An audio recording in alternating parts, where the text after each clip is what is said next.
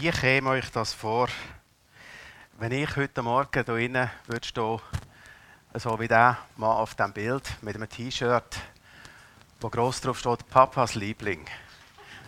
Was wäre euch ein erster Gedanke? Ich würde es mutig finden. Du würdest es mutig finden. Also bei mir würde es noch bisschen anders aussehen. Der Liebling wäre bisschen grösser, weil sich da ein bisschen etwas wölbt. Was würdet ihr spontan denken?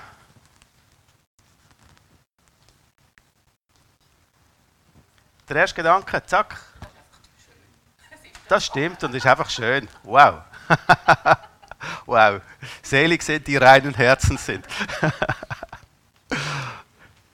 Entschuldigung? Einbildung. Was für ein einbildender Kerl.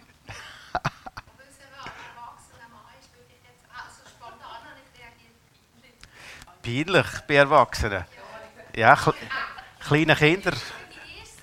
Kleine Kinder legt man so ein T-Shirt an. Erwachsene, ja, nicht unbedingt. Midlife-Krise. Wunderbar. okay. So viel, um euch mal ein bisschen anregen und mit auf den Weg. Wir sind in einer Serie über Spannungen. Äh, Im Neuen Testament Szenen, wo Spannungen auftaucht sind. Am letzten Sonntag haben wir darüber geredet, äh, über eine Situation in der Apostelgeschichte, wo mit organisatorischen Massnahmen wunderbar gelöst werden Und heute geht es um eine Szene, wo Jesus äh, direkt mit drin ist und wo er auf ganz, seine ganz spezielle Art auflöst. Ich habe am Anfang gedacht, ja, der Michael, seine Interpretation, er würde den Titel geben, der, der immer gerne neben dem Chef hockt. Äh, Ju- Juristendeutsch würde man sagen, versuchte Vorteilsnahme im Jüngerkreis. Und jetzt bin ich nochmal auf etwas Neues gekommen, Papas Liebling. Also es ist vielschichtig, die ganze Sache. Den Text finden wir in Matthäus 20, 20 bis 28. Und ich lese ihn euch hier vor. Es heißt dort, später kam die Mutter von Jakobus und Johannes, den Söhnen des Zebedäus, mit ihren Söhnen zu Jesus. Sie kniete respektvoll vor ihm nieder, denn sie wollte ihn um einen Gefallen bitten. Was möchtest du? fragte er sie. Sie antwortete, wirst du meinen Söhnen in deinem Reich die Ehrenplätze neben dir geben, den einen rechts und den anderen links von dir? Doch Jesus sagte zu ihnen, ihr wisst ja nicht, worum ihr bittet. Könnt ihr auch aus dem bitteren Leidenskelch trinken, den ich trinken werde? Sie antworteten, oh ja, das können wir. Da sagte er zu ihnen, ihr werdet tatsächlich daraus trinken müssen. Aber ich habe nicht das Recht zu bestimmen, wer einmal neben mir sitzen wird. Mein Vater hat diese Plätze für die bestimmt, die er auserwählt hat. Als die anderen zehn Jünger hörten, worum Jakobus und Johannes gebeten hatten, ärgerten sie sich. Doch Jesus rief sie zu sich und sagte, ihr wisst, dass in dieser Welt die Könige Tyrannen sind und die Herrschenden die Menschen oft ungerecht behandeln. Bei euch soll es anders sein. Wer euch anführen will, soll euch dienen. Und wer unter euch der Erste sein will, soll euer Sklave werden. Der Menschensohn ist nicht gekommen, um sich bedienen zu lassen, sondern um anderen zu dienen und sein Leben als Lösegeld für viele hinzugeben. Soweit die Geschichte. Die Szene ereignet sich unterwegs. Jesus ist mit seinen Jüngern bereits unterwegs auf dem Weg nach Jerusalem und sie alle wissen, er hat es ihnen angekündigt. Dort wird er gefangen genommen, dort wird er sterben. Und es scheint, dass sie die Nachfolgefrage immer mehr anfängt zu beschäftigen. Schon im Kapitel 18 taucht die Frage auf, wer ist denn im Himmelreich der Größte? Jesus beantwortet dort die Frage, indem er ihnen ein Kind zeigt und sagt, wer so gering ist wie dieses Kind, der ist der Größte im Himmelreich. Und wer ein solches Kind in meinem Namen aufnimmt, der wird mich aufnehmen. Er nennt keine Namen. Sie hätte ja wahrscheinlich einfach gerne einen Namen gehabt. Bin ich's? Oder wer ist's? Er nennt keine Namen, die in Frage kommen, sondern Eigenschaften, die die auszeichnen, die für, für diese Stellung in Frage kommen. Im Kapitel 19 hat es eine weitere Szene, wo es wieder um, um den Anspruch geht, wer wird, wer wird die Leitung haben in Zukunft. Und hier unterwegs kommt jetzt ein sehr konkreter Vorstoß, um die Frage endlich einmal zu klären. Es ist eine ernst gemeinte, aber für die Zuschauer auch, auch amüsante bis peinliche Szene.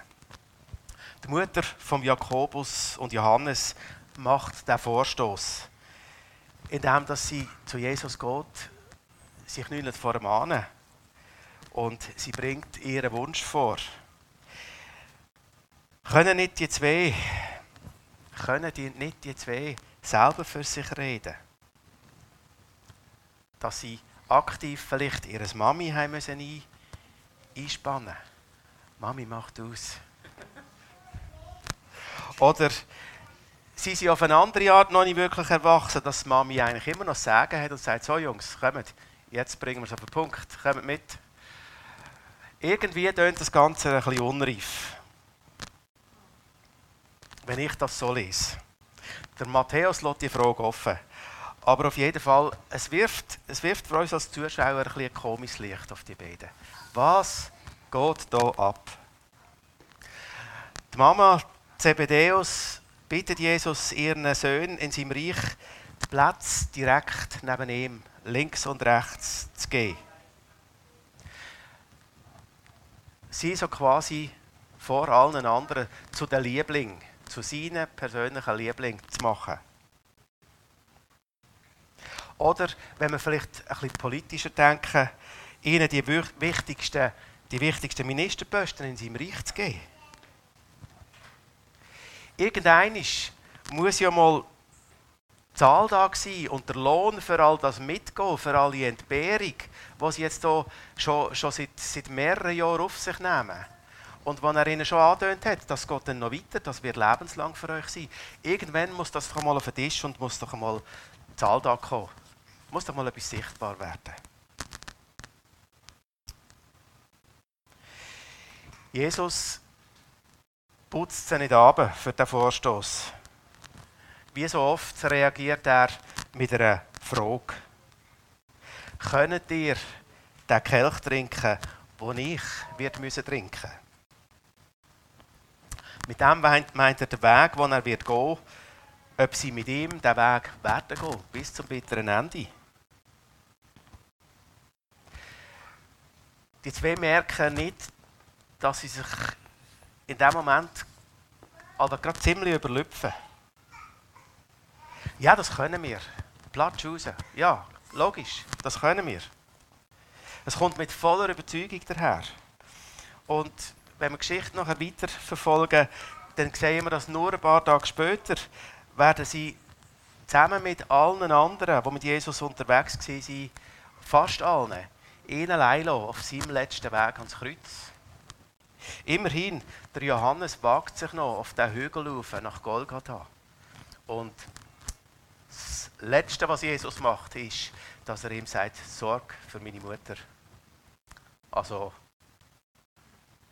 er war schon noch mutiger. Aber in dieser Situation, an das hat er alles nicht gedacht. Ich glaube, die zwei haben sich in diesem Moment ein bisschen überlüpft. Jesus staucht sie nicht zusammen für, für ihre Überheblichkeit. Er nimmt sie ernst. Er nimmt sie mit auf den Weg und er sagt, hey, das wird tatsächlich so sein, dass dir Leiden werden erleben. Es wird so kommen. Und es ist tatsächlich so passiert. Der Jakobus ist vom Herodes Agrippa hingerichtet worden. Der Johannes ist, weil er in in Kleinasien, in der, in der heutigen Türkei, das Evangelium offen verbreitet hat, Er ist verbannt worden auf eine einsame Insel nach Patmos und hat den Rest von seinem Leben dort äh, geschmoren. Bis zu seinem Tod. Jesus macht diesen beiden klar, dass ihre Treue zu ihm wirklich wird auf Probe gestellt werden.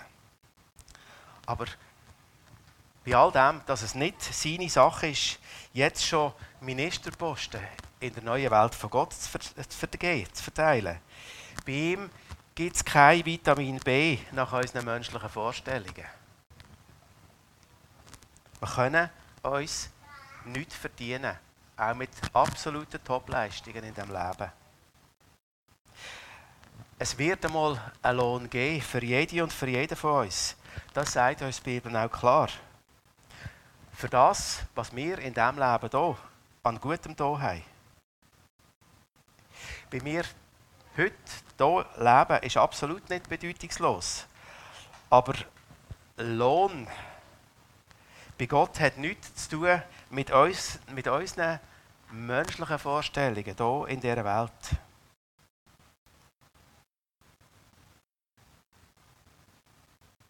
Karriere und Hierarchie, äh, das wird alles anders sein in der künftigen Welt. Auch der Wunsch, möglichst nah zu sein, das wird anders sein. Es wird nicht die direkten Plätze geben. Wahrscheinlich so neben ihm. Auf jeden Fall, äh, ja, viele von uns haben das wahrscheinlich auch. Der Wunsch, die Sehnsucht, ich will nicht bei ihm sein. Jetzt schon und dann erst recht. Also, so fremd ist das jetzt nicht. Man darf es nicht nur belächeln. Jetzt ist es so, dummerweise haben die, die zehn Kollegen von Johannes und Jakobus diesen Vorstoß mitbekommen. Und die sind echt stinkig. Die sind wirklich sauer. Die sind wirklich sauer. Was läuft da ab? Jetzt haben wir gedacht, wir seien Freunde. Und wir seien durch dick und dünn miteinander unterwegs. Und jetzt gehen die auf so eine, auf so eine eigentlich unschöne Art, probieren die sich einzuschleimen und einen Vorteil rauszuholen. Ein grosses Stück vom Kuchen überzukommen. Eben, Papas Liebling zu werden. Wir sind genauso treu. Wir würden es genauso verdienen. Was maßen sich die an? Je nach unseren Vorstellungen von Beziehung und Freundschaft ist der Vorstoß von diesen zwei Männern wirklich unschön. Und das Verhalten besser wollen sein und sich damit einen Vorteil ergattern ist nicht förderlich auf der zwischenmenschlichen Ebene für, für gute, offene, freundschaftliche Beziehungen. Aber ist jetzt vielleicht ein bisschen provokativ, wenn ich das sage. Auch ihre wahre Einstellung kommt hier ans Licht. Sie alle, sie alle werden im Grunde genommen Papas Liebling sein. Oder ist es nicht so? Und was da führen kommt, ist, ist Eifersucht.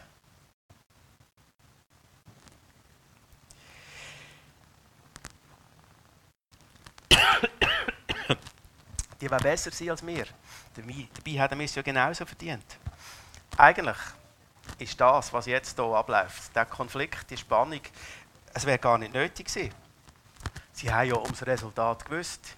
Sie haben ja gesehen, die sind völlig ins Leere gelaufen. Jesus hat ihren Wunsch äh, nicht erfüllt. Er hat gesagt, ich mache es nicht, ich kann es nicht. Es ist nicht in meiner, in meiner Kompetenz. Es hätte ihnen können länger. Okay, die haben sich jetzt zum Fenster ausgelehnt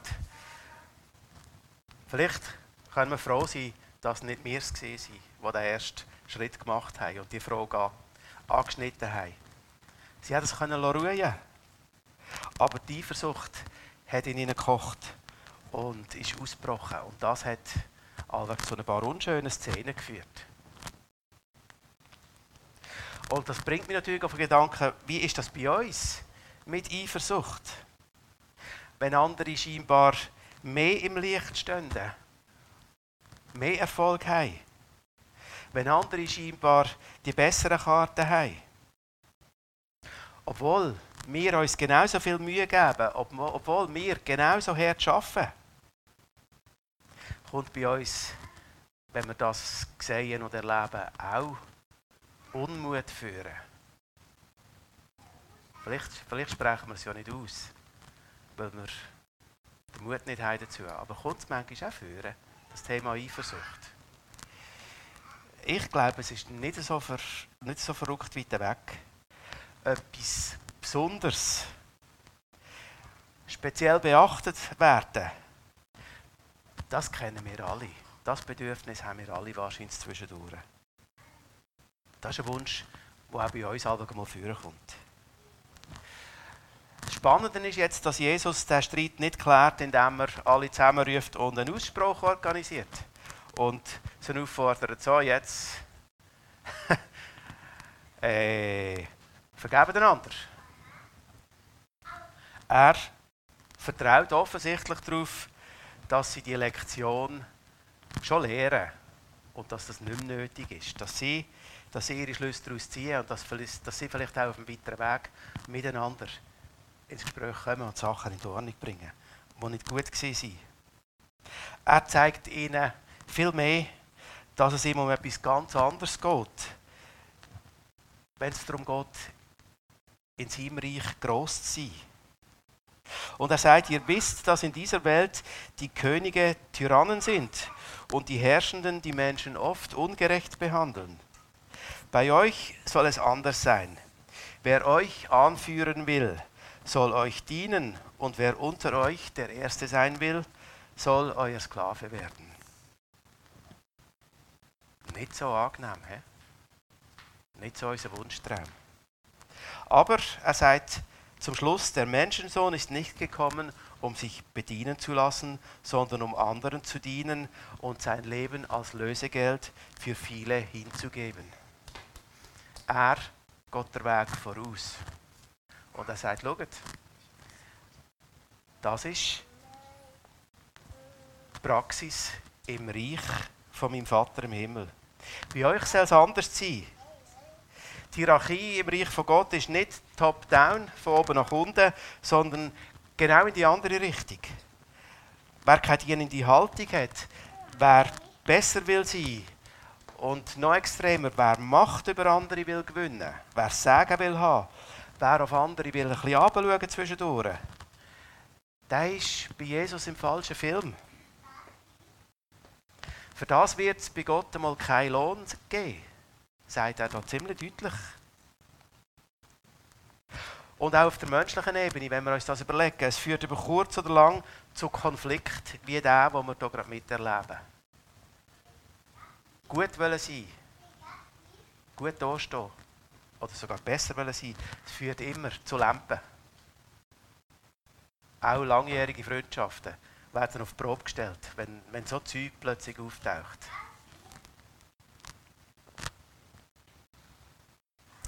Leidende Verantwortung anzustreben, ist für Jesus nichts Unanständiges, überhaupt nichts Anrüchiges.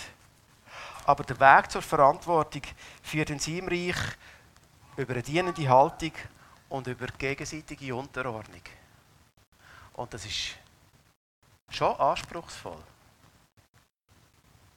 Wenn wir das auf die lange Distanz anfangen, lehren und leben, das ist schon anspruchsvoll. Aber er mutet es uns zu. Und vor allem, er traut es uns auch zu. Sonst hätte er ja die Übung dort abbrechen können, wenn es alles keinen Wert gehabt hat. Er traut es uns zu. Gemeinde bis auf den heutigen Tag funktioniert nur, wenn möglichst alle Beteiligten sich nicht in erster Linie bedienen sondern selber aktiv mithelfen und dienen.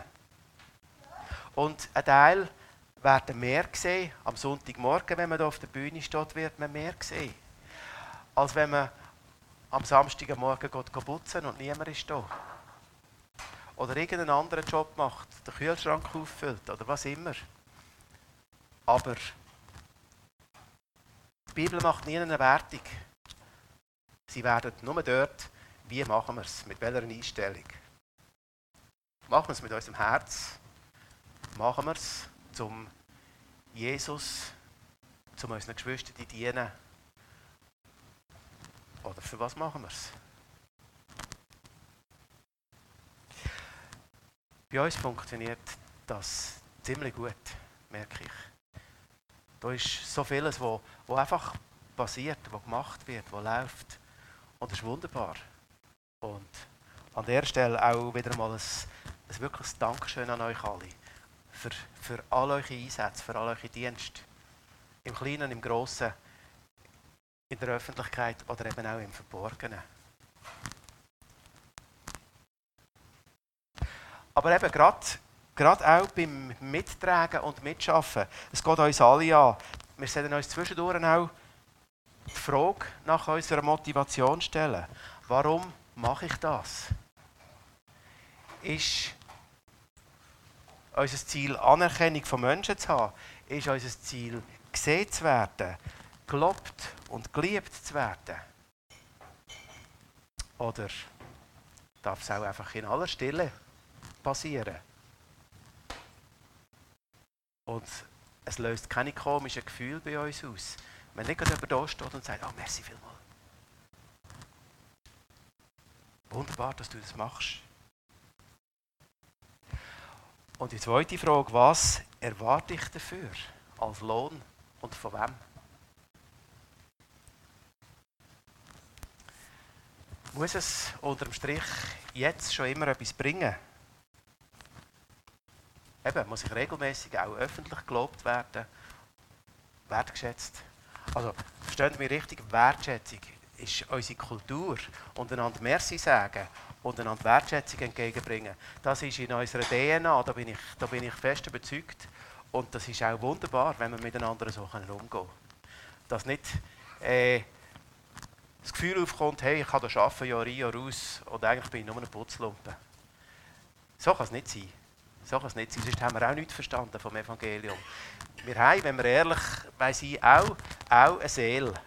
Und für die ist es balsam, wenn sie zwischendurch Anerkennung bekommt, wenn sie auch einmal gelobt wird und auch einmal Merci gesagt wird.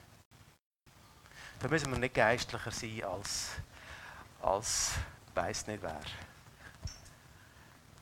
Ich genieße das, wenn mir jemand Merci sagt. Und du wahrscheinlich auch. Das ist gut. Das ist gut. Aber sich die Frage doch zu stellen, ab und zu, es ist wichtig, einerseits dass in Situationen, wo es gut läuft, wo wir richtig gut unterwegs sind, dass wir nicht abheben und in Gefahr geraten, überheblich zu werden. Sie bei sich. Und auf der anderen Seite in Zeiten, wo es schwierig ist, wo es hart ist, wo es Durchhaltewillen braucht. Und Stehvermögen, dass wir dort auch wissen, ich werde nicht nach meinem Erfolg beurteilt von Gott sondern nach der Treue zu ihm.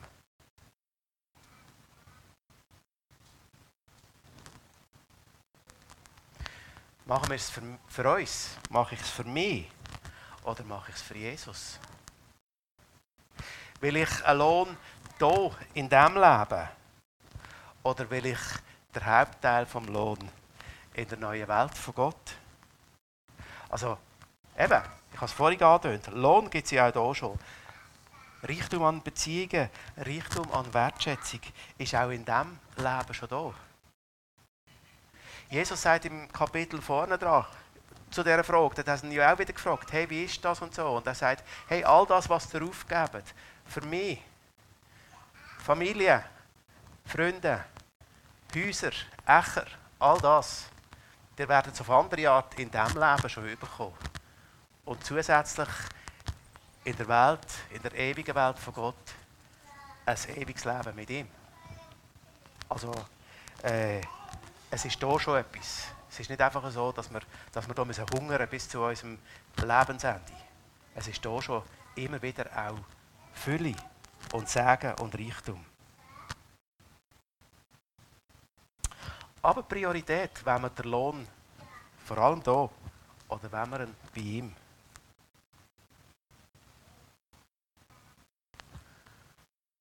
Überleg dir das ab und zu, wenn du am Arbeiten bist, in der Gemeinde oder irgendwo für ihn. Überleg dir warum machst du es? Im Laufe der Jahre habe ich, habe ich durchaus auch Leute kennengelernt, die, die über die Jahre gefrustet, gefrustet in der Gemeinde waren. Ich schaffe und schaffe und schaffe. Und nie ein Dankeschön. Ich schaffe und schaffe und schaffe. Und nie wird es gesehen. Wenn wir so gestrickt sind, äh, dann müssen wir aufpassen. Dort, dort, lauert auch, auch das Böse vor unserer Tür, um uns, um uns wirklich ins Verderben zu stürzen. Es ist nicht die Wahrheit. Es ist, wenn wir objektiv schauen, nicht Wahrheit. Ja, wir sind Menschen. Wir machen manchmal Fehler und wir übersehen, übersehen einmal äh, einen Dienst, eine Handreichung, wo es gut gewesen wäre, Merci zu sagen. Wir sind alle nicht perfekt.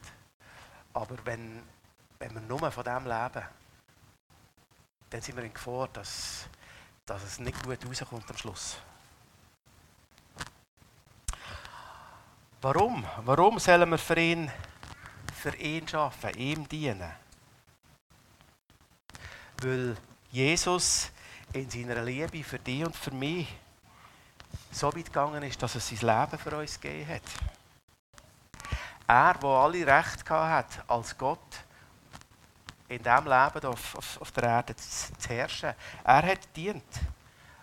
Und er hat schlussendlich sein Leben gegeben, damit wir alle mit unseren menschlichen Unzulänglichkeiten bei ihm Hilfe und Befreiung und Erlösung und Heilung erfahren.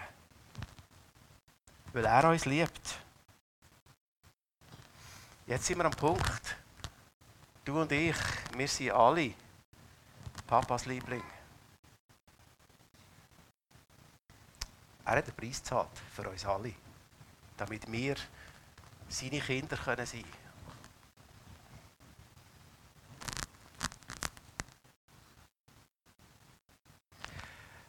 Mich jetzt davon erinnern, als ich am Schreibtisch gehockt bin, an unsere Gemeindevision und den Vers, den wir jeden Sonntag auch einblendet sehen.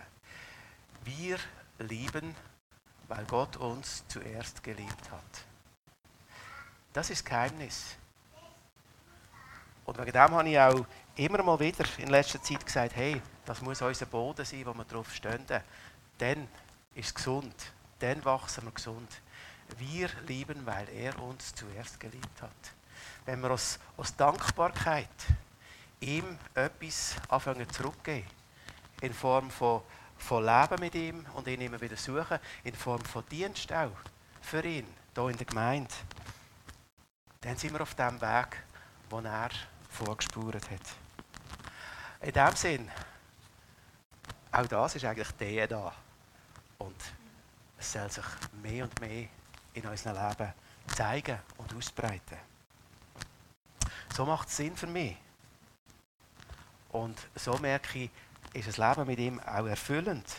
Nicht immer einfach, aber erfüllend. Und wir dürfen wissen, dass er sich daran freut.